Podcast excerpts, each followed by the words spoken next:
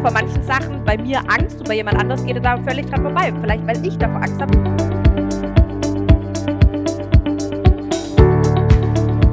Dass der Hund immer das zeigen muss, was wir selber unterdrücken.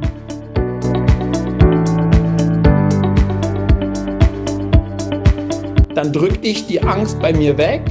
Ist ja klar, dass dann bei dem Hund irgendwas rauskommen muss, weil ich es nicht rauslasse.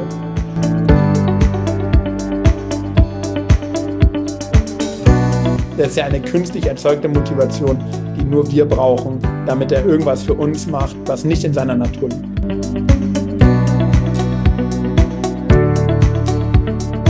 Aber ob der sich total verstanden fühlt und sagt, das ist ein glückliches Leben oder ist es nur Momente, die in meinem Leben glücklich sind? Jan und Miris Gedankenspaziergang. Hallo Jan. Schön, dich da zu sind hören. wir wieder. Ja, Dito. Und auch schön, dass ihr nochmal eingeschalten habt und nochmal uns auf unserem Gedankenspaziergang begleitet. Wie ich gehört habe, haben wir ja auch tatsächlich Feedback und auch ein bisschen Gedanken von anderen bekommen. Magst du dazu noch was sagen?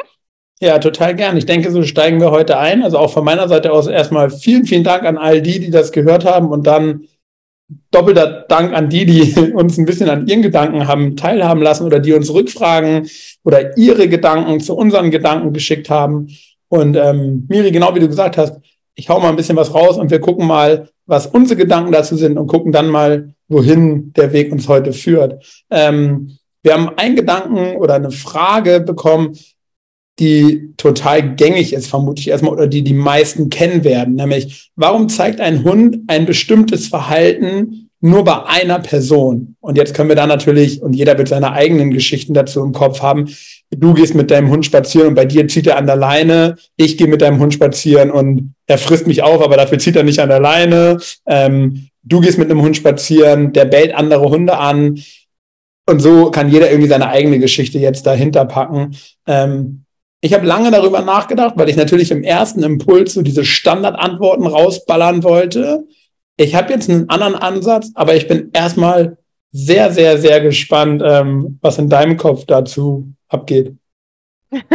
ja, also, wie du sagst, ich glaube, so dieser Standardsatz, so, naja, bist du und Körpersprache, das machst du aus, das, das haben wir alle schon gehört. Ähm, und das ist auch, wie du einfach sagst, so diese gängige Antwort, was man weiß, klar übertragen wir viel auf den Hund über die Leine und klar schaut der Hund viel nach uns, aber so ein Gedanke, was mir tatsächlich schon sehr oft durch den Kopf gegangen ist und ich vielleicht auch in der Zeit, wo die Welpen da waren, mir so viel Gedanken über andere Sachen, die ich sonst gemacht habe, sind tatsächlich, ich bin fest davon überzeugt, dass die Hormonausschüttung ganz, ganz viel beim Hund verändert. Also das ist auch einfach nichts wissenschaftlich Bewiesenes, aber wir wissen, dass die doch ganz feine Nasen haben, dass die viel mehr wahrnehmen. Nicht umsonst gibt es Diabetes-Spürhunde. Bevor die in Unterzucker kommen, oft schon minutenlang davor zeigt der Hund schon an, da passiert was, obwohl der Mensch noch gar nichts merkt. Die können Krebszellen riechen. Ähm, auch mit Corona gab es ja wirklich dann so Hunde, wo dann vorher dieses Virus gerochen haben. Und deshalb denke ich, dass diese,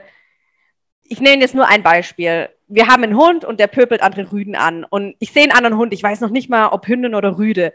Allein tue ich ja da schon ein Stresshormon ausschütten. Und ohne dass ich jetzt anfange, groß zu schwitzen, das sind Hormone, die riecht der Hund alles. Die riechen ja wirklich, bevor wir das über die Haut übertragen. Und ich denke, dass das auch ganz arg dafür mitverantwortlich ist, dass der Hund, ohne nach uns zu schauen oder ohne unsere Körpersprache zu sehen, dass der das tatsächlich anders wahrnimmt, anders riecht und dass der deshalb ganz, ganz anders reagiert, wie wenn halt ein Mensch dann dieses, lass es jetzt dieses Stresshormon uns dabei bleiben, dass man das halt nicht ausschüttet, weil der Gedanke kam auch so ein bisschen. Ähm, also ich habe tatsächlich, diese Frage war ja auch schon mal in meinem Kopf, wie du sagst, das kennt wahrscheinlich jeder, dass der Hund bei sich selber anders reagiert, wie wenn der bei jemand anderem an der Leine ist. Oder auch im Training. Ne? Bei mir funktioniert das nicht. Jemand anders ist jetzt ja auch so, Agilas, du machst das im Seminar mit dem Hund und plötzlich funktioniert es, wo man auch sagt, hä, warum? Und klar, Handling, alles, das wirkt vielleicht schon mit. Aber jetzt nochmal um das Beispiel zurück mit dem Hund, sieht ein anderer Hund und ich finde, die sind dann oft so in so einem Tunnelblick. Also denke ich, wie viel nehmen die da wahr von meiner Körperspannung, von meiner Reaktion? Und dann nicht ins Gesicht, sondern die haben ihren Fixpunkt woanders hin und ihren Fokus woanders hin. Und ich denke, das hängt vielleicht auch damit zusammen. Also die riechen ja trotzdem, was ich für einen Stress übertrage oder was für Ängste oder auch, warum hat ein Hund vor manchen Sachen bei mir Angst und bei jemand anders geht er da völlig dran vorbei. Vielleicht, weil ich davor Angst habe und ich schütte das in diesem Moment aus und der Hund riecht es. Und wie ich gerade eben schon gesagt habe, ich denke auch tatsächlich, dass nicht nur im Sport, sondern dass auch im, All im, im Alltag der Fokus ganz, ganz wichtig ist. Weil ich fokussiere mich auf dieses andere, auf diesen anderen Gegenstand, auf den anderen Hund, auf das Tier, was auch immer, automatisch Hund auch diesen Fokus und dann bleibe ich ja meistens am Kleben. Ich schaue ja dann diesen anderen Hund an. Ist es eine Hündin? Ist es ein Rüde? Hat der den Hund im Griff? Oder lass es wirklich nochmal mit Ängste irgendwas, auch bei Nacht, ich gehe raus, ich habe Angst bei Nacht und dann schaue ich ständig um, der Hund dann auch, oh, was ist los, ne? Ähm, also das sind einfach meine Gedanken, wo vielleicht abweichend dazu sind, zu diesem nur, naja, du überträgst es über die Leine und du machst es nur mit deiner Körpersprache. Aber jetzt bin ich natürlich sehr gespannt auf deinen neuen Gedanken. Ja, finde ich super spannend. Ich habe da für mich so ein ähm, ganz klares Bild in meinem Kopf und ich habe jetzt wirklich ein paar Tage drüber nachdenken müssen, wie ich es erklären kann, sodass es hoffentlich mehr Menschen verstehen als nur ich. du bist jetzt gleich der einzige Referenzwert, den wir haben. Wenn du es verstehst, müssen es alle verstehen. Und wenn du es nicht verstehst, dann muss ich es einfach nochmal neu erklären. Ähm, und zwar habe ich mir Folgendes überlegt. Ich glaube, dass wir eine nicht sichtbare Verbindung zu unserem Hund haben. Und die können wir jetzt Bindung, Beziehung, wie auch immer nennen. Und ähm, ich habe, und ich glaube, dass der Hund immer das zeigen muss, was wir selber unterdrücken. Und ähm, das Ganze habe ich mir jetzt so vorgestellt, das sind zwei Tanks, die beide zur Hälfte mit Wasser gefüllt sind und die unten an der tiefsten Stelle über ein Röhrchen miteinander verbunden sind. Und wenn du jetzt bei dem einen Tank von oben runter drückst, ist ja klar, dass das Wasser durch das Röhrchen in den anderen Tank geht und dass dieser Tank steigt. Und dieses Wasser steht für mich, für diese Emotion oder für diese Aktion, die der Hund da zeigt. Haben, ich probiere es mit einem menschlichen Beispiel ähm, zu erklären. Miri, wir beide wären ein Paar, ein überaus attraktives Paar und wir arbeiten beide sehr, sehr viel. Und jetzt steht in naher Zukunft ein Viertageswochenende an. Und ich habe mich sehr auf dieses Vier-Tage-Wochenende gefreut. Ich habe Kerzen gekauft. Ich habe ein bisschen das Gefühl, das könnte unsere Zeit werden. Ohne dass du weißt, wie sehr ich mich darauf gefreut habe, kommst du nach Hause und erzählst mir, Laura und Jessie, zwei alte Freundinnen von dir, haben angerufen, ob ihr vier Tage wegfliegen wollt. Mädelswochenende.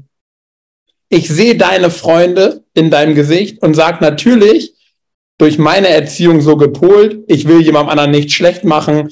Miri, kein Problem.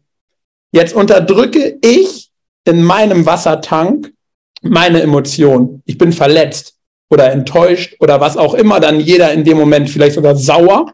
Ja, das drücke ich jetzt weg. Jetzt kennen wir beide uns schon drei Tage länger und du sagst, hey, sag doch, wenn es ein Problem ist. Ich höre doch raus, dass es für dich nicht in Ordnung ist. Ja, ich ja aber immer noch derselbe Mensch, immer noch so erzogen und will dir dein vier Tage Wochenende mit den Mädels ja eigentlich nicht schrotten drück es noch mehr weg und sag, nein, nein, ey, alles fein, bitte, ich bringe dich sogar zum Flughafen, alles ist gut. Drück also noch mehr. Mein Wasserlevel ist jetzt auf null. Mein komplettes Wasser ist in deinem Tank. Damit ist dein Tank randvoll und er muss nach oben hin aufplatzen.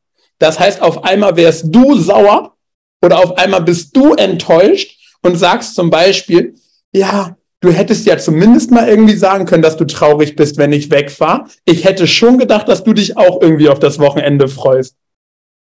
Ja, also verstehst du diesen Gedanken, den ich meine? So, das, was ich wegdrücke an Gedanken, an Gefühlen, an Emotionen, muss über unsere Verbindung, Beziehung, wie auch immer man das nennt, bei dir raus. Weil dieses Level, also dieses Wasser muss ja irgendwo hin. Und wenn es komplett aus meinem Tank raus ist und komplett in deinem drin ist, dann ist ja einer von beiden voll. dann ähm, explodiert Und genauso glaube ich, dass es auch bei Hunden ist. Also ich glaube, dass wir zu unserem eigenen Hund und in der Regel passieren diese, ich nenne sie mal in Anführungsstrichen, Fehlverhalten ja nur bei deinem eigenen Hund. Also nimmst du jetzt irgendeinen Hund von mir und gehst mit dem spazieren und ich sag dir vorher auch nicht, dass der irgendein Problem an Stelle XY hat, wird dieses Problem sehr wahrscheinlich bei dir nicht passieren. Es wird vielleicht irgendwas anderes passieren, weil dein Tank anders gelagert ist als meiner. Ähm, aber wenn ich zum Beispiel das Thema Angst wegdrücke, wenn mein Hund auf andere Hunde trifft, weil ich denke, scheiße, meiner könnte geschrottet werden, dann drücke ich die Angst bei mir weg.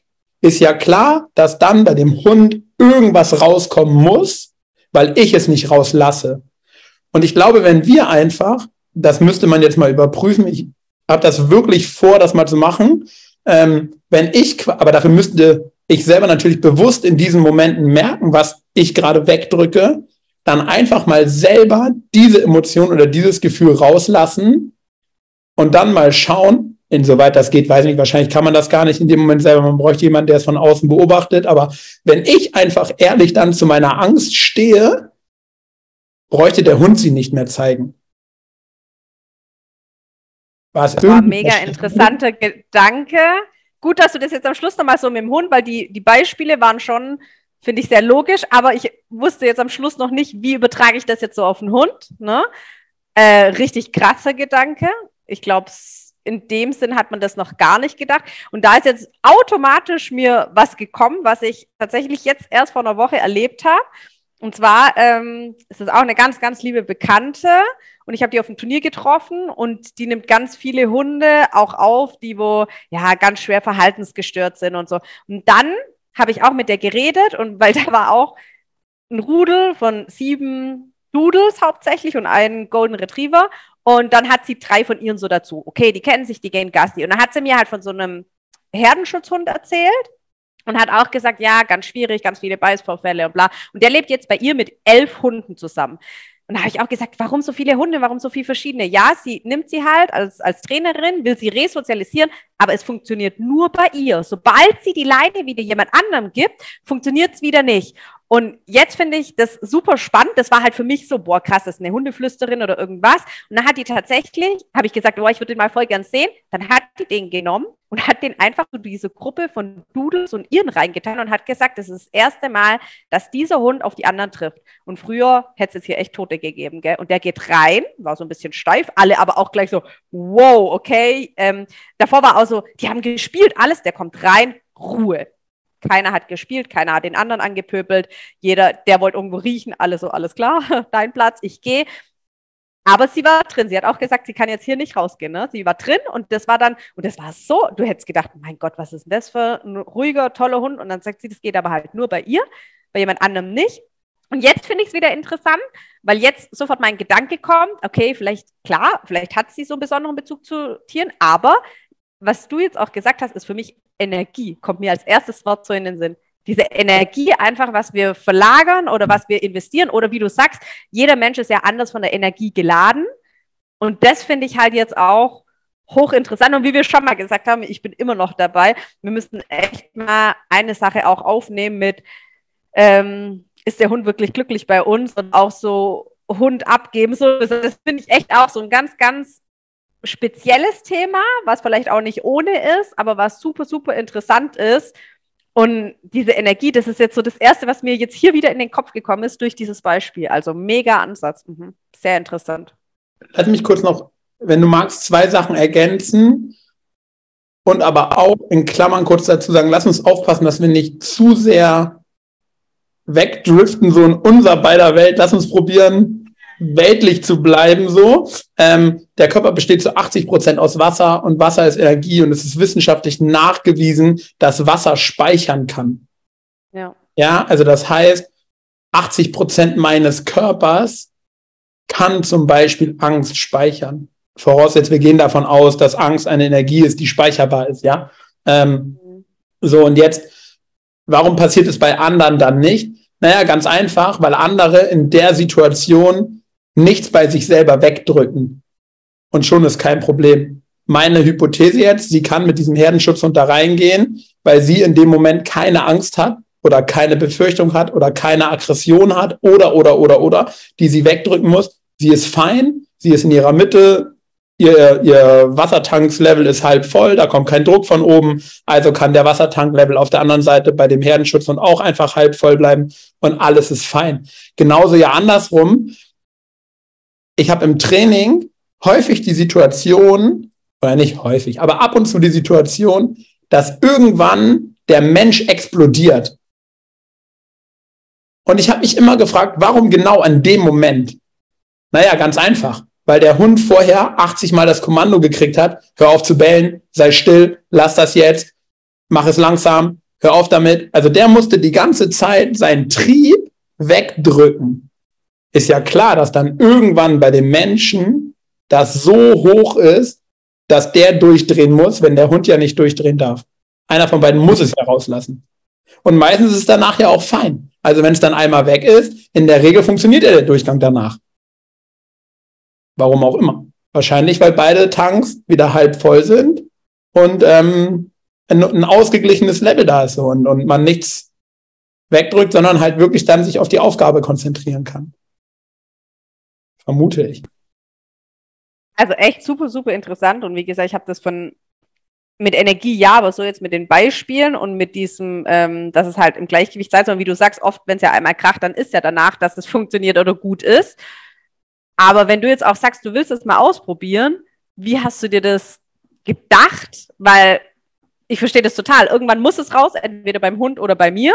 Aber vielleicht wäre es ja echt ein geiles Ventil, dass ich das zuerst rauslasse, bevor der Hund überhaupt das ertragen muss, dass der Tank zu voll wird und er dann das Ventil ablassen muss. Aber ich stelle mir das echt noch schwierig vor, wie. Hm, mein Gedanke geht eher dahin, wenn das nächste Mal einer meiner Hunde irgendwie sowas zeigt, für mich zu überlegen, was habe ich in Situationen vorher oder in der Situation bei mir weggedrückt? Und dann ist ja die viel spannendere Frage, ne, also der Hund bellt einen anderen Hund an und wir gehen davon aus, er macht das, weil ich Angst habe, dass ihm etwas passiert. Also ich drücke meine Angst aber weg, weil wir ja alle wissen, ich muss der Souveräne sein, ich muss vorweggehen, der Rudelführer, Alpha Dog, bla bla bla, so. Ähm, jetzt drücke ich das immer alles weg. Jetzt explodiert der Hund und jetzt würde ich halt da ansetzen und gucken, okay, was kann ich daran tun, dass ich keine Angst mehr haben muss, dass meinem Hund in so einer Situation was passiert. Und das ist jetzt natürlich schwierig, weil ich kann ja mein Gegenüber nicht beeinflussen. Also gehe ich bei uns am Strand spazieren, kommen die Hunde einfach ohne Leine. Da kann ich jetzt hunderttausend Mal irgendwie mir selber sagen, meinem Hund passiert nichts. Das kann ich ja nicht beeinflussen. Stürzt der Hund sich auf meinen Rauf? Ja, klar, ich kann ihn wieder zwischengehen und so, aber du weißt, was ich meine. Also ich kann ja nicht alle Menschen um mich rum bitten, für drei Monate jetzt mal ihre Hunde immer an der Leine zu lassen, so, dass ich lerne, dass meine Angst unbegründet ist. Also diese Angst, die ich habe, ist ja für mich selbst, so wie ich lebe, schon irgendwie begründet, weil halt schon jeden Tag irgendwas passieren könnte. Und ja, oft tatsächlich, muss man ja aber auch ehrlich sagen, es ist ja schon oft auch etwas passiert und daraufhin kommt ja dann diese Angst, ne? Genau. Also ich würde mal behaupten, mit jedem Mal, wo etwas passiert, steigt diese Angst, weil ja, ne, also da, das ist jetzt können jetzt Psychologen irgendwie wahrscheinlich richtig geil erklären, weil ja mit jedem Mal wahrscheinlich dein Muster bedient wird. So, du hast Angst, klick richtig, du hast Angst, klick richtig, du hast Angst, klick richtig. Hm. Ähm, ist ja bei Hunden im Prinzip dann nichts anderes. Ne? Und der Weg zur Angstfreiheit geht durch die Angst durch. Also mit Hunden würden wir einfach durch die Angst durchgehen und wahrscheinlich muss man es selber auch so machen, aber genau wie du sagst, es passiert halt zu häufig was und dann wird sich dieses Muster wahrscheinlich doch wieder aufbauen. Ähm, deswegen, ne, dann dein Ansatz vielleicht so, wenn man es selber einfach rauslässt, muss der Hund es nicht mehr rauslassen. Und den nächsten Gedanken, den ich jetzt gerade eben noch hatte, war halt, wie schnell entsteht so eine Bindung oder Beziehung? Also wie schnell dockt zum Beispiel auch mein Hund an dem Hund gegenüber an und wie schnell gleichen sich diese Tanks ab? Und wenn der andere Hund zum Beispiel auch was unterdrücken muss, weil der Besitzer zum Beispiel schon mich anschreit, äh, also das Spiel funktioniert ja auch andersrum. Ja, plus an wen dockt der Hund noch alles an? Also Partner, Eltern, sonstige Bezugspersonen. das ist ja mehr so eine Tankfamilie, ja, als so ein Tankpaar, weil der Hund ja mehrere Sozialpartner hat, ne, plus die ganzen anderen Hunde, die irgendwie noch bei einem wohnen, ähm, ja. plus die Katzen, plus was weiß ich, mit wem der alles so connected den ganzen Tag. Ähm, das heißt, die, es gleichen sich ja alle Tanks wahrscheinlich irgendwie ein bisschen ab und deswegen war, also das passiert jetzt gerade in meinem Kopf so, deswegen wahrscheinlich, wenn du mit mehreren Hunden spazieren gehst, dieser Effekt, dass ein zweiter oder dritter mit einsteigt, der es alleine vielleicht gar nicht gemacht hätte. Aber auch finde ich, andersrum ist es ja oft so, dass, das kennt bestimmt auch jeder, ich finde es so ganz typisch bei Messen oder Hundeveranstaltungen. Wenn ich spazieren gehe, eins zu eins Begegnung oder keine Ahnung, mit zwei Hunden laufe ich, einer oder so kommt mir entgegen, fokussieren die sich da voll und dann oft eskaliert sie tun an der Leine. Ich gehe auf eine Messe, das sind 500 Hunde und meine Hunde laufen an lockerer Leine neben mir und sagen, alles klar. Wo du auch denkst so, hä? Was, was ist ja, und da finde ich auch so diese Philosophie, klar, also ich bleibe immer noch dabei, dass das auch viel mit unseren Körperausscheidung, Ausdünstung, Hormon, ähm, so alles mit zu tun hat, dass der Hund einfach auch darauf reagiert. Klar, Energie ganz, ganz wichtig, aber vielleicht auch da, wenn da so viele Tanks sind, dann sagt er, boah, alles klar, ich kann mich hier gar nicht mehr auf diesen einen anderen Tank konzentrieren und da kann ich gar nichts mehr unterdrücken oder kann es rauslassen, sondern hier sind so viele, wo unbalanciert sind. Äh, da muss ich jetzt hier einfach meinen Weg finden und durchgehen und ich kann gar nicht auf jeden einzelnen agieren, reagieren oder eine Aktion zeigen, sondern einfach sagen, ich laufe jetzt hier durch und das ist fein für mich und ähm, beim nächsten Gassi gehen konzentriere ich mich wieder auf den einzelnen Tag, dem ich begegne. Ne? Das kennen ja auch viele. Ja, und wenn wir es jetzt uns Agility übertragen, ne, Hunde, die im Training extrem gut sind und dann im Wettkampf halt nicht ihre Leistung zeigen können, wenn wir uns jetzt da überlegen, dass der Mensch dann in dieser Wettkampfsituation auch was wegdrücken muss, seine Nervosität, Versagensängste oder, oder, oder, oder, oder, steigt ja logischerweise der Hundetank sofort wieder hoch, bis er dann explodiert und dann reden wir davon, ja, das ist so eine Rampensau, auf dem Turnier zeigt er sich oder ne, da dreht er immer durch, geht ja in beide Richtungen. Ähm, aber wahrscheinlich ist es einfach, also so ist gerade in meinem Kopf dieses Bild so, dass auch da der Tank einfach so ansteigt, dass der Hund halt am Anschlag ist. Und einige können es dann besser kompensieren und andere nicht. Sehr cool. Und da fällt mir aber sofort dazu ein, dass ich glaube, in solchen Situationen können wir noch viel, viel mehr profitieren und viel mehr verändern, wenn wir an das Mentale an uns rangehen.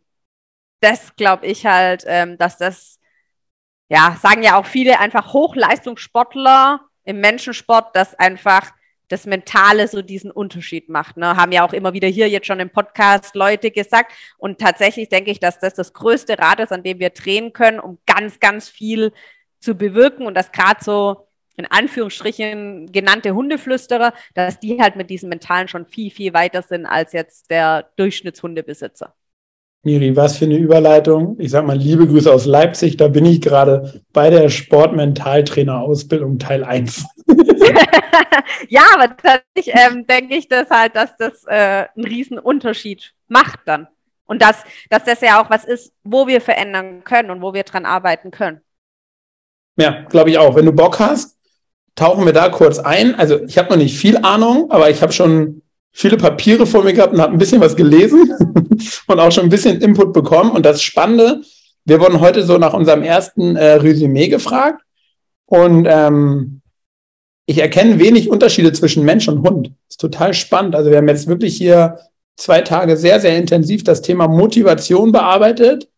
Und du kannst eins zu eins das, was ich hier gerade für Menschen lernen darf, eins zu eins auf Hunde anwenden. Also super spannend, welche Faktoren zu Motivation führen und welche aber auch von Motivation wegführen. Und das kannst du echt, also wenn du oben den Kopf dieser, dieser kompletten Präsentation killst und drüber schreibst, Motivationsaufbau bei Hunden, könnte ich einen Online-Kurs raushauen. ja, mach mal. ja, aber super spannend einfach, ähm, das zu sehen. Dann ne, war mein nächster Gedanke gleich wieder, naja, da sind wir dann quasi bei der Folge vom letzten Mal, ist ja klar, dass es sehr gleich ist, weil wir ja dem Hund das Wort Motivation überstülpen und ihm ja auch das Training für Motivation überstülpen. Ja. Würden wir einen Hund fragen, der Hundelehrer wäre und ein Experte für, wie bringe ich anderen Hunden Motivation bei, äh, würde er uns wahrscheinlich sagen, sag mal, seid ihr komplett beschränkt oder was, die Scheiße braucht ihr nicht beibringen, wenn der Hunger hat, geht er jagen und das ist seine einzige Motivation. Wenn er sich fortpflanzen möchte, sucht er sich ein hübsches Weibchen und das ist seine zweite Motivation und dann ist der Kollege mit Motivation auch fertig. Ja, das ist ja eine künstlich erzeugte Motivation, die nur wir brauchen, damit er irgendwas für uns macht, was nicht in seiner Natur liegt. Sehr cool. Schon wieder jetzt sehr spannend. Mega spannend. Wir haben noch eine weitere Rückmeldung bekommen. Wenn du magst, gehe ich da auch nochmal oder hau die auch nochmal kurz. Also wir haben noch ja, klar. bekommen, aber die fand ich auch einfach nochmal spannend, den Gedankengang. Ähm, nämlich, dass sich negative Dinge schneller abgeguckt werden als positive, gerade bei jungen Hunden, da es sich dann in der Regel um ein eher natürliches beziehungsweise artspezifisches Verhalten handelt, nämlich Jagen, zum Beispiel im Kotwälzen oder, oder, oder. Denn all das ist bereits im Kopf des Welpen oder des jungen Hundes als Kot angelegt. Und durch dieses einmalige Sehen oder mehrmalige Sehen beim erwachsenen Hund wird diese Kodierung quasi freigesetzt oder aktiviert. Freigesetzt ist das falsche Wort. Sie wird aktiviert. Und ähm, dann haben wir das Gefühl, super, die Scheiße guckt er sich super schnell ab. Ja, ja, die Scheiße hatte der vom ersten Tag an schon in seiner ja. Birne. Er wusste nur nicht, dass sie da war, ja. Und alles, und das finde ich jetzt super spannend, und ähm, alles, was darüber hinausgeht, nämlich dieses gute Verhalten aus unserer Sicht, ist dann, so wie sie schreibt, modifiziertes Verhalten, welches wir dem Hund beigebracht haben, also genetisch gar nicht vorhanden ist und daher ist ja ganz klar, dass das natürlich dann viel, viel länger dauert, sich abzuschauen, als irgendwas, was schon als Code, wenn wir bei dem Wort bleiben wollen, in, seinem, in seiner Genetik verankert ist und nur noch aktiviert werden muss.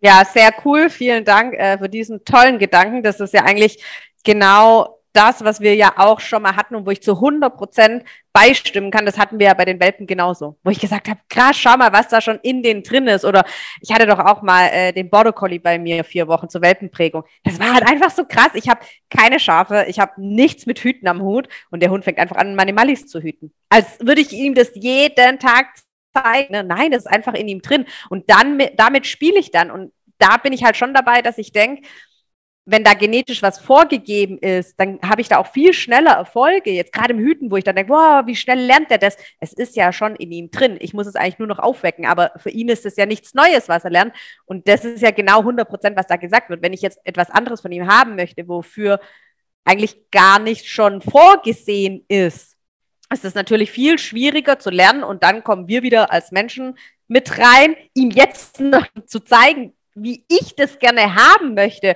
und dann ihm so zu belohnen, wie er das für richtig hält, das macht das Ganze ja schwer. Ne? Also gerade jetzt am Wochenende waren wir auch, hatten wir ein Basenji-Treffen, großes vom Club.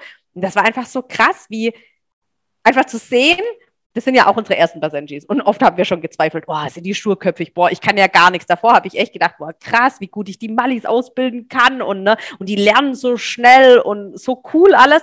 Und dann kommen die Basenjis und ich denke so, habe ich hier schon mal einen Hund besessen? Habe ich hier schon mal irgendeinem Hund Sitz beibringen können? Ja, also äh, was ist so, komm her und alle, ach, ich bin da echt nochmal an meine Grenzen gekommen. Und jetzt habe ich einfach gesehen, hm, Back to the Roots. Es sind FCI Gruppe 5 Typ Urhunde, ja, wo am wenigsten der Mensch vom Verhalten reingezüchtet hat oder nicht in eine Sportart. Es gibt keine Agility Basenjis, es gibt keine Obedience Agility, es gibt keine IGP Basenji Hunde, ähm, sondern für was wurden die gezüchtet? Fürs Jagen. Was macht man mit ihnen? Nur Jagdsachen. Auf der Rennbahn jagen die einen falschen Hase, beim Cursing jagen die einen falschen Hase, Klar sind die darin gut und die sind in nichts anderes gut. Müssen sie auch nicht, weil dafür wurden sie nicht gezüchtet. Und deshalb fand ich das halt so krass dann zu sehen. Okay, ich habe einfach ganz normale Basenjis. Sie sind einfach so wie alle anderen 60 Basenjis, die hier rumlaufen. Ähm, sie sind völlig der Norm entsprechend. Sie halten sich der Norm, sie spielen so. Wenn sie schlafen und jemand stört, sie sind einfach alle so und nicht nur mein Basenji ist irgendwie so. Und das fand ich irgendwie so cool eigentlich wieder zu sehen und wir lieben die trotzdem. Wir machen da keine Unterschiede, ja, nur weil der jetzt toll Fuß läuft oder super toll hört oder was weiß ich.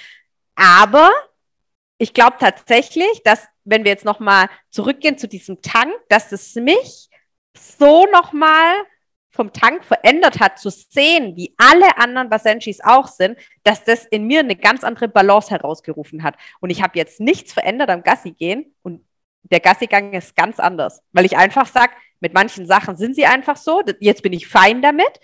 Ähm, und ich automatisch habe ich mich anscheinend verändert, weil es ist ganz anders das Verhältnis zwischen denen und mir geworden. Nur durch so ein Wochenende, wo ich das nochmal neu erkannt habe. Ich wusste, dass die jagen. Ich wusste, dass Jagdhunde sind. Wir haben uns über ein Jahr informiert und angeschaut und wir wussten, auf was wir uns eigentlich einlassen. Ja, haben wir gedacht. Aber wenn es dann halt so ist, stehst du nochmal davor. Und das finde ich halt schon, was wir ja auch schon mal hatten. Jetzt liegt es doch an mir. Ich bin doch das Rad, das sich verändern kann. Und jetzt habe ich einfach gesagt, okay, es sind manche Sachen so. Vielleicht sollten wir auch auf die Rennbahn mit ihnen gehen. Ähm, Okay, dann können sie halt nicht ohne Leine irgendwie rumrennen, weil dieser Jagdtrieb halt so stark ist. Aber eigentlich doch schön, dass obwohl der Mensch da züchtet und macht und tut, kann er diese Urinstinkte, wo seit Jahrhunderten schon besteht, nicht angreifen und will er tatsächlich bei dieser Rasse auch nicht angreifen. Und das finde ich eigentlich sehr schön und auch die Basenji-Besitzer, die waren so. Wenn der Hund, da gibt's tatsächlich, haben wir einen Rüden, die hat mir Videos gezeigt, wie der äh, Hund Agility macht. Das ist cool, aber das ist halt einer von wenigen. Und dann schätzt man sowas, aber wenn der andere Hund das halt nicht macht, dann ist es auch völlig fein, weil man weiß, man hat sich da einfach sowas ins Haus geholt. Und das finde ich einfach, also war nochmal richtig krass und auch schön zu sehen, so diese Urinstinkte, wo drin sind und dafür kann man die super leicht begeistern. Und dafür brauche ich Lob, wenn die auf der Rennbahn sind beim Cursing, weil das ist Bestätigung genug, was sie da machen. Ja, also, und auch die jagen ja diesen falschen Hasen und das ist ja ganz lustig zu sehen, wenn der am Schluss stoppt, ein Mali beißt halt rein und zerrt und sagt, boah, geil, meins, und die stehen alle dran, oft mit ihren Maulgürben und stehen dann um diesen Hasen herum und sagen, ja, bewegt sich nicht mehr, liegt da. Und das war's für die. Da muss keiner herkommen und die streicheln und klatschen und sagen, boah, das hast du toll gemacht. Die hatten ihren Erfolg und das ist einfach fein für die. Aber das sind so diese Urdinge. Und deshalb, glaube ich, tun wir uns oft so schwer, egal welche Sportart, weil das ja oft Sachen sind, wie du auch gesagt hast, das wollen wir Menschen und wir wollen, dass der Hund das macht. Das macht dem Hund Spaß, das steht außer Frage. Aber da jetzt ein richtiges Lob, eine richtige Motivation für diesen Hund zu finden, das ist halt dann schon eine Herausforderung, was uns ja oft in diese Frustration bringt. Und wie du dann sagst, wenn man das jetzt wirklich auch nicht nur im Alltag überträgt, sondern auch im Sport, wenn dann dieser Tank aus dem Gleichgewicht geratet, das ist halt, ja, hätten wir aber halt vielleicht nicht, wenn wir die Sachen machen würden, was der Hund genetisch kodiert ist, ne? um da nochmal zurückzukommen. Also haben wir ja beim Welpen beobachtet und finde ich jetzt ein ganz, ganz toller Gedanke und gerade beim jungen Hund 100 Prozent kann ich nur unterstreichen und ein Häkchen dran setzen. Hätte ich auch richtig Bock, mal irgendwie ein bisschen drüber zu quatschen, ne, über Motivation, die aus dem Hund herauskommt. Ne, und dann sind wir ja beim Jagen, beim Hüten, bei all diesen Sachen, die halt, ne, und ich bleibe jetzt dabei kodiert sind, oder halt bei einer Motivation, die, nicht, die ich von außen drüber stülpe, ne, und die ich in den Hund irgendwie reinbringen möchte. Also wenn du Bock hast, lass uns auch darüber mal irgendwann quatschen. Aber jetzt wollte ich dich fragen, ob ich eine Frage zu dem stellen darf, was du eben erzählt hast. Aber nur eine. Okay. Glaubst du, dass diese Typ Hund die glücklicheren sind, wenn der Mensch verstanden hat, wie sie sind und sie einfach so sein lässt? Oder Aber glaubst du, dass der Mali der glücklichere ist, der sich den ganzen Tag anbietet und also ein bisschen hört sich das an, als wenn deine Besenjis so ein bisschen so sind wie meine Katzen. Tatsächlich sagt man ja auch so Hundekatzen zu denen und auch Basenji-Züchter sagen ja wirklich, ey, das ist tatsächlich mit einer Katze zu vergleichen. Ganz viele Basenjis leben ja auch mit Katzen zusammen, weil gefühlt die sich sehr, sehr ähnlich verhalten.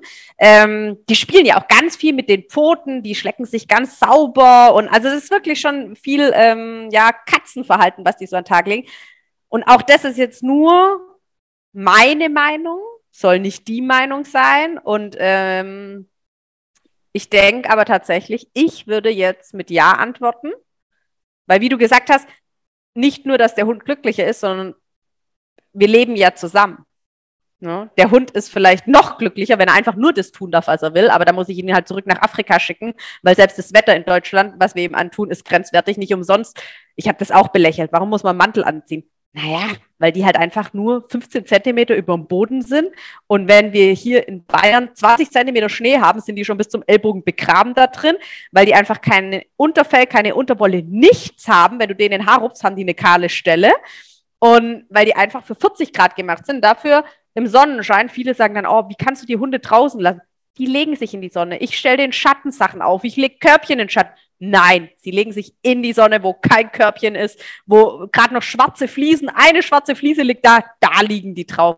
Das ist für die nicht heiß. Die hecheln nicht mal beim Spazierengehen bei so Temperaturen. Ja, das ist ja wieder das menschliche Denken, wo du denkst, oh, das kannst du keinem Hund antun.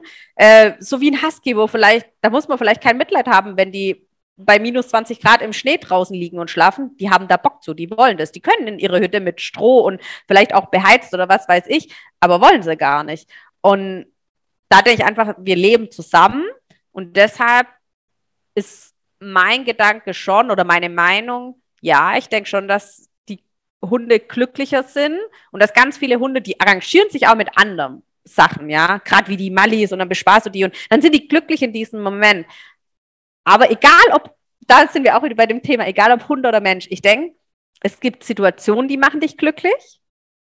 Gerade jetzt Mali läuft Unterordnung, kriegt ein Spielzeug, der ist in diesem Moment glücklich.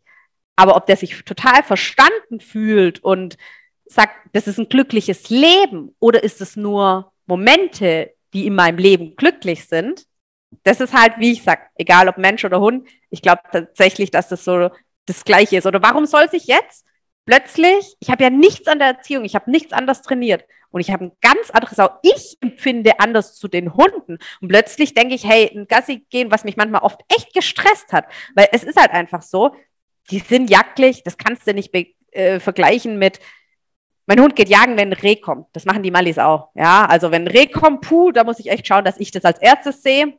Ähm, ein Basenji muss kein Reh sehen. Der nimmt seine Nase in die Luft und sagt, in 1,5 Kilometer auf der rechten östlichen Seite dieses Waldes steht ein Reh und ich gehe das jetzt zu dir jagen. Ne? Ähm, das ist halt einfach, die, die sehen ganz, also die gehen halt viel mehr auf Spuren, die ganzen Sachen. Und das war dann schon, dann gehen die halt auch Fahrradfahrer und Autos. Die wollen keine Menschen attackieren. Die sehen nur irgendetwas, was sich bewegt und wollen dem hinterherjagen. Sobald der Fahrradfahrer anhält, beißen die ja nicht mehr rein. Die stehen dann davor und sagen, Nein, fahr weiter, beweg dich, beweg. Ich will dich doch einfach nur jagen. Ich will ja gar nichts von dir. Ich will dich in deine Waden beißen und nicht. Ich will dich nicht vom Fahrrad holen. Ich will dir nur hinterherrennen. Das ist für die das Größte, ja.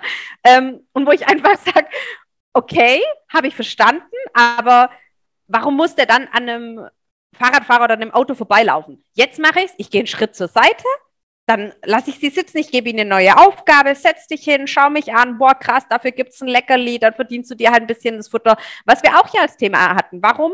Acht Wochen muss ein Welpe sich das Futter verdienen, dann kommt er zu uns und wir stellen denen nur noch die Näpfe hin. Und jetzt lasse ich die halt viel mehr über den Tag das Futter verteilen. Die kriegen hauptsächlich die Nahrungsergänzungsmittel noch in ihrem Futter oder wenn es halt tatsächlich mal stressig ist, zeitknapp, dann okay. Aber auch die junge Mallihündin, die wird eigentlich fast nur noch über Aufgaben bei mir gefüttert. Ja, die muss sich einfach auch ihr Futter verdienen. Hat noch lang nichts mit Jagen zu tun, aber sie verdienen sich ihr Futter, was sie ja in der Natur auch machen müssten. Und das habe ich echt halt ja von dem einen, wo von uns einen Welpen gekauft hat, der diesen Gedanken mir überhaupt erst gepflanzt hat, ist ja auch nicht mein Gedanke. Und Super, der sitzt neben mir, Autos, Fahrradfahrer, alles geht vorbei. Der jagt nicht, der ist nicht, steht nicht in der Leine, ich muss mich nicht aufregen. Und schon bleibt ja mein Tank anders und seiner dann auch. Und schon ist die Energie zwischen uns ganz anders. Und ich denke, mein Gott, was für ein geiler Hund. Der steht da einfach dran und schaut mich an, während ein Auto neben ihm vorbeirast und einfach ungebremst da mit 50 Brett. Und was für ihn glaube ich, schon krass ist, weil eigentlich würde er gern, aber er kriegt eine neue Aufgabe, dann sagt, ah, cool, ich muss mich nicht aufregen, er nicht, ich lasse ihn noch einen Moment länger sitzen. Früher habe ich ihn auch ganz schnell, Auto war vorbei, freigegeben, aber der Trieb war ja noch gar nicht weg. Okay, er war jetzt auf, nicht mehr auf unserer Höhe, aber noch sichtbar. Ah, komm schon, ich krieg das noch. Da kann ich schon noch hinterher. Nein, jetzt lasse ich ihn länger sitzen, bis es nicht sichtbar für ihn ist, dann gebe ich ihn frei und schon rennt er gar nicht mehr in diese Richtung. Und schon ist es irgendwie viel entspannter. Und deshalb denke ich schon, dass das ganz viel von der Balance und so ausmacht, aber schade. Ich würde tatsächlich mal gerne einen Hund fragen. Bist du glücklich? Ähm, hast du ein schönes Leben? Gefällt es dir so? Was würdest du verändern? Würde ich tatsächlich mal gern. ich muss kurz einen Gedanken bei dir zurück. Ich wollte dich nur nicht unterbrechen. Mir ist sofort, als du das gesagt hast, ein Zitat in den Kopf gekommen, was ich neulich gelesen habe. Ich habe es über Pferde gelesen, aber ich habe es jetzt im Kopf kurz umgemünzt auf, auf Hunde. Und also kein Hund kommt morgens zu mir und sagt, hey Jan, ich habe heute richtig Bock auf Agility. Also es ist immer, in Anführungsstrichen, und ich will das Wort jetzt nicht falsch benutzen, aber es ist immer eine Zwangsehe. Und wir können doch nur da, da, darauf schauen, dass es dann für den Hund in dieser Zwangsehe so schön wie möglich ist. Ja, aber also, dass er sie eingeht, bestimme ich, nicht er. Oder dass er sie nicht eingehen muss, bestimme auch ich und nicht er. Also deswegen bin ich sofort bei dir. Also wenn es da die Chance gibt, mal nachzufragen, äh, wäre ich dabei.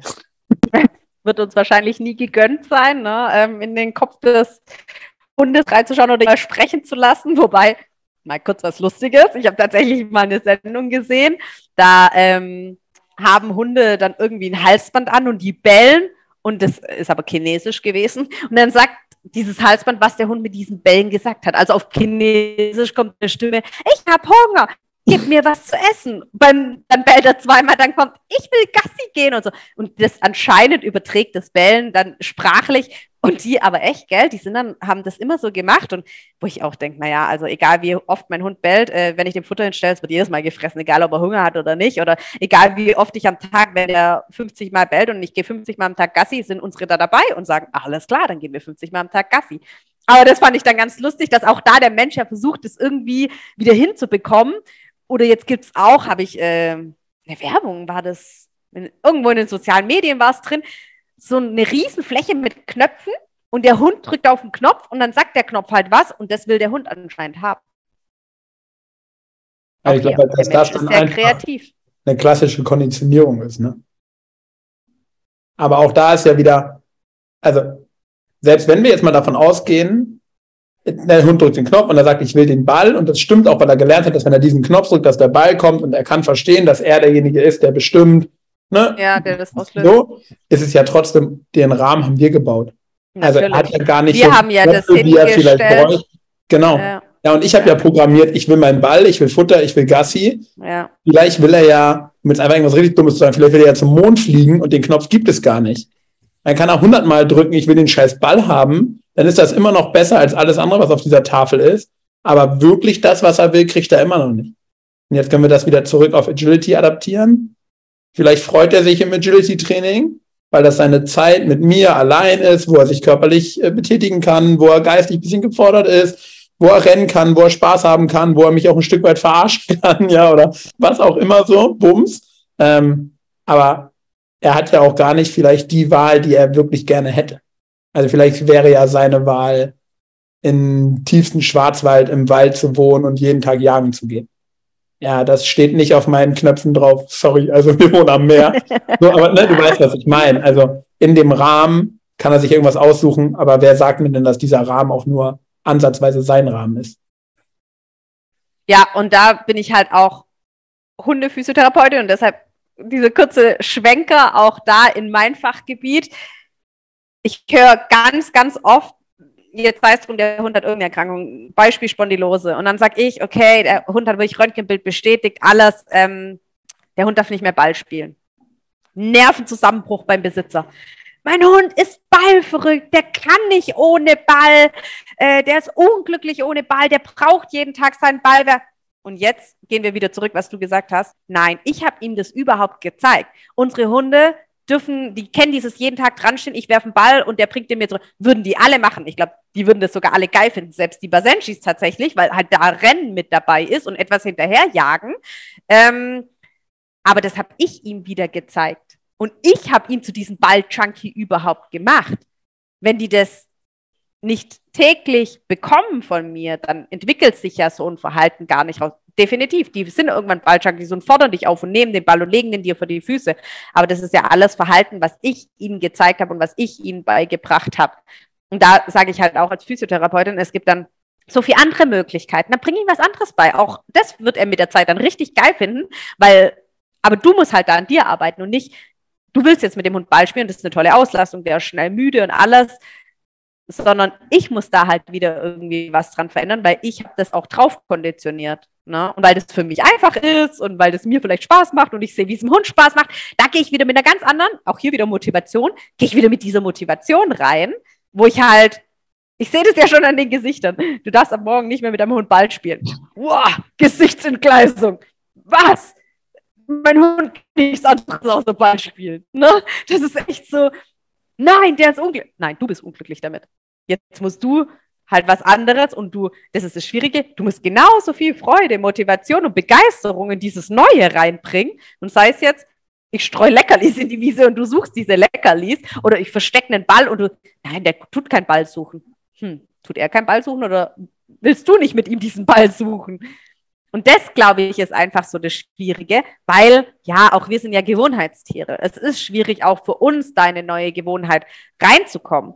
Aber ich denke auch, äh, man ist doch wandelbar und ich finde es ganz, ganz toll, immer neue Sachen zu lernen und neue Sachen auszuprobieren und zu schauen, äh, ich, kann, ich kann doch selber daran irgendwie nur wachsen. Und ich finde es dann toll, wenn das irgendwie klappt. Also wenn wir das hinbekommen. Nicht nur, dass mein Hund das hinbekommt, sondern ich denke, man darf auch mal stolz auf sich selber sein. Dass man selber einen Weg gefunden hat, das dem Hund zu zeigen. Obwohl man vielleicht gedacht hat, das geht nicht oder das macht er nicht. Und man darf oft stolz auf den Hund sein. Und ich finde, hatten wir ja auch schon oft, die machen so viel für uns. Manchmal sind wir das vielleicht fast zu wenig, weil wir uns immer dann auf das, was nicht funktioniert, fokussieren. Aber man darf auch mal stolz auf sich selber sein. Und vielleicht nehmen wir uns auch das zu wenig zu Herzen, dass man immer denkt, man muss ja stolz auf den Hund sein und der Hund hat es gut gemacht oder der Hund hat es nicht gut gemacht. Vielleicht mal auf sich selber übertragen. Sehr cool, Miri. Ich würde sagen, so lassen wir es stehen. Auch wenn es ein bisschen unfair war, weil ich meinen eigentlichen Gedanken jetzt gar nicht sagen konnte, ähm, ist es natürlich trotzdem cool, dass so viele andere Menschen mit uns ihre Gedanken geteilt haben und wir jetzt quasi ja, eine ganze Folge hier ja, mit den anderen Gedanken irgendwie hatten, zu denen wir jetzt wieder unsere Gedanken gesagt haben. Jetzt laden wir wieder dazu ein, dass Zuhörer ihre Gedanken dazu schicken. Wir werden nie zu unseren Gedanken kommen. Aber genau das ist ja im Prinzip das, was wir uns gewünscht haben, dass es genau. so ein bisschen interaktiv wird und dass man ein bisschen eine Bandbreite an Gedanken aufzeigt und ähm, jeder sich dann irgendwie das raushören kann und mitnehmen kann, was er gerne möchte. Und deswegen an der Stelle wirklich nochmal die Einladung, ey, schickt uns das, was in euren Köpfen ist, gerne auch kritisches oder ähm, auch so, wie wir jetzt schon bekommen haben, was, was fachliches oder so. Also richtig cool. Wir sind für ja. alles offen. Miri, das, Und vielen äh, Dank dafür. Ja. Und vielen Dank an dich für deine Zeit. Das äh, hat mir Spaß gemacht, auch wenn du mich jetzt wieder verarscht. Nein, es hat mir auch sehr viel Spaß gemacht. Und ich glaube, das waren wieder sehr, sehr schöne Gedanken. Cool. Ich wünsche dir einen schönen Abend, Miri, und freue mich sehr aufs nächste Mal. Das wünsche ich dir auch. Vielen Dank für alle, die uns auch diesmal auf dem Gedankenspaziergang begleitet haben. Tschüss. Tschüss.